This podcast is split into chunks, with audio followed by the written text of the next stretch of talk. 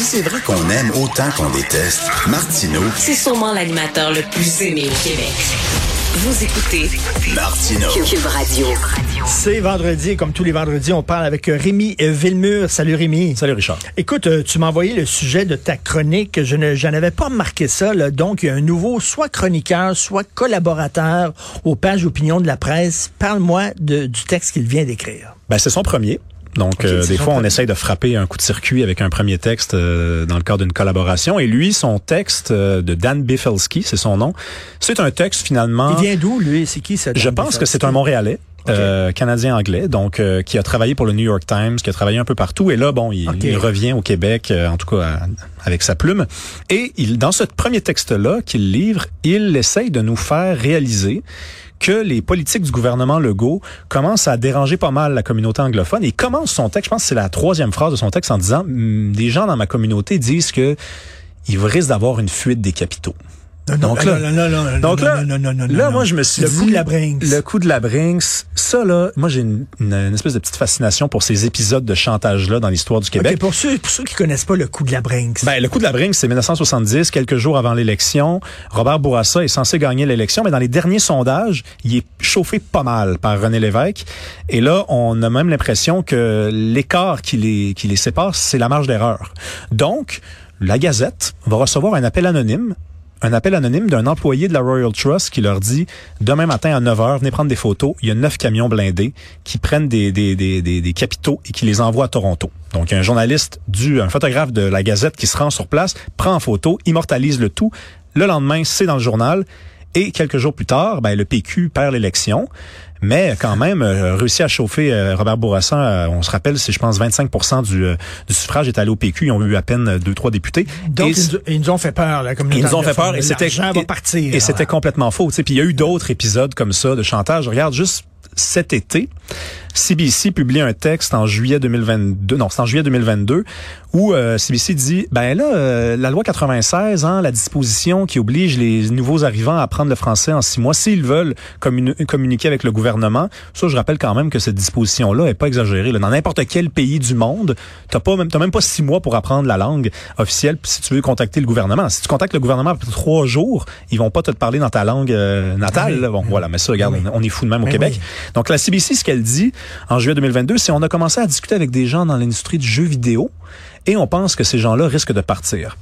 Deux ans plus tard, il y a 3000 employés de plus dans l'industrie du jeu vidéo à Montréal. C'est de la merde. Puis des épisodes comme ça, il y en a plein, Richard. Moi, un de ceux qui m'intéresse le plus, ça a toujours été 1967. On est au milieu du mandat de Daniel Johnson père qui est affaibli par la maladie, a subi une crise cardiaque en 1964, il va en subir une deuxième dans quelques mois et une troisième et celle-là va être fatale. Donc là, il est fatigué, il demande à son équipe de lui trouver un endroit sur Terre où il va pouvoir aller se reposer un peu. Hawaï. On l'envoie sur la plage à Hawaï. Et là, 1967, écoute, je te rappelle, le, le général de Gaulle est venu nous dire vive le Québec libre. René Lévesque s'apprête à publier Option Québec. Les bombes sautent au FLQ. Jean Lesage a été battu aux élections en 66. Donc, on commence à parler d'indépendance. Et Daniel Johnson, et j'invente pas ça, c'est Pierre Godin, qui est son euh, biographe, qui a raconté tout ça dans sa biographie. Il dit, il est sur la plage, puis il se dit, ouais, je pense que mon médecin m'a dit que si je continue, je vais mourir. Quitte à mourir, je vais aller au bout. Je vais faire quelque chose. Et il avertit son équipe et leur dit, dès qu'on revient à Montréal, on part la machine. Et son équipe va appeler Paul Desmarais, qui va prendre l'avion en urgence, venir rejoindre Daniel Johnson, qui est un ami personnel, et lui dire sur la plage, il faut que tu recules, les capitaux s'en vont. Et Daniel Johnson va faire confiance à son ami, et comme il est vulnérable, il va faire écrire, il va écrire un texte qui va être publié dans le journal La Presse le lendemain. Le texte va être intitulé Il n'y aura pas de muraille de Chine autour du Québec. Daniel Johnson revient à Montréal. Jacques Parizeau l'appelle. Il dit Qu'est-ce que vous avez fait, Monsieur Johnson? Il dit Ben j'ai eu peur. euh, les capitaux s'en allaient. Il dit Je suis à la à la caisse de dépôt et je vous confirme qu'aucune transaction irrégulière ne s'est produite. Vous avez été berné. Mais quand tu dis Daniel Johnson voulait aller jusqu'au bout, il voulait quoi? Il voulait adopter des, des politiques très nationalistes? Ben, il avait déjà fait publier égalité ou, ou indépendance. indépendant. Euh, donc, donc, il laissait planer la On- menace de l'indépendance. on, on- il voulait accélérer la machine, il voulait au moins aller chercher plus de pouvoir à Ottawa.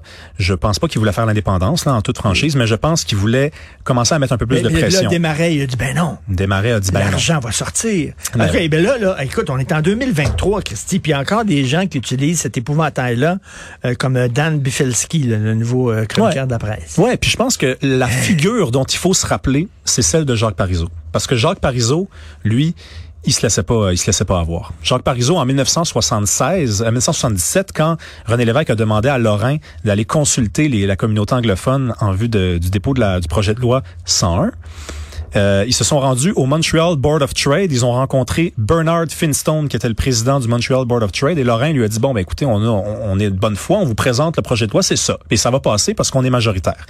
Et Bernard Finstone s'est mis à rire en disant, don't forget that you're only the elected government. N'oubliez pas que vous, que vous êtes seulement le gouvernement élu. Et là, Lorrain a eu peur. Lorrain est sorti avec Parizeau, a dit, qu'est-ce qu'on va faire? Parizeau a dit, bon débarras.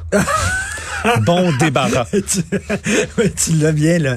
Je, je l'entends, mais, Mais c'est cette attitude-là qu'il faut retrouver, Richard, parce que Oui. moi, je veux dire, la communauté anglophone, je veux pas qu'elle, je veux pas Mais- lui cracher dessus, lui piler dessus. Je veux qu'elle conserve tous ses droits.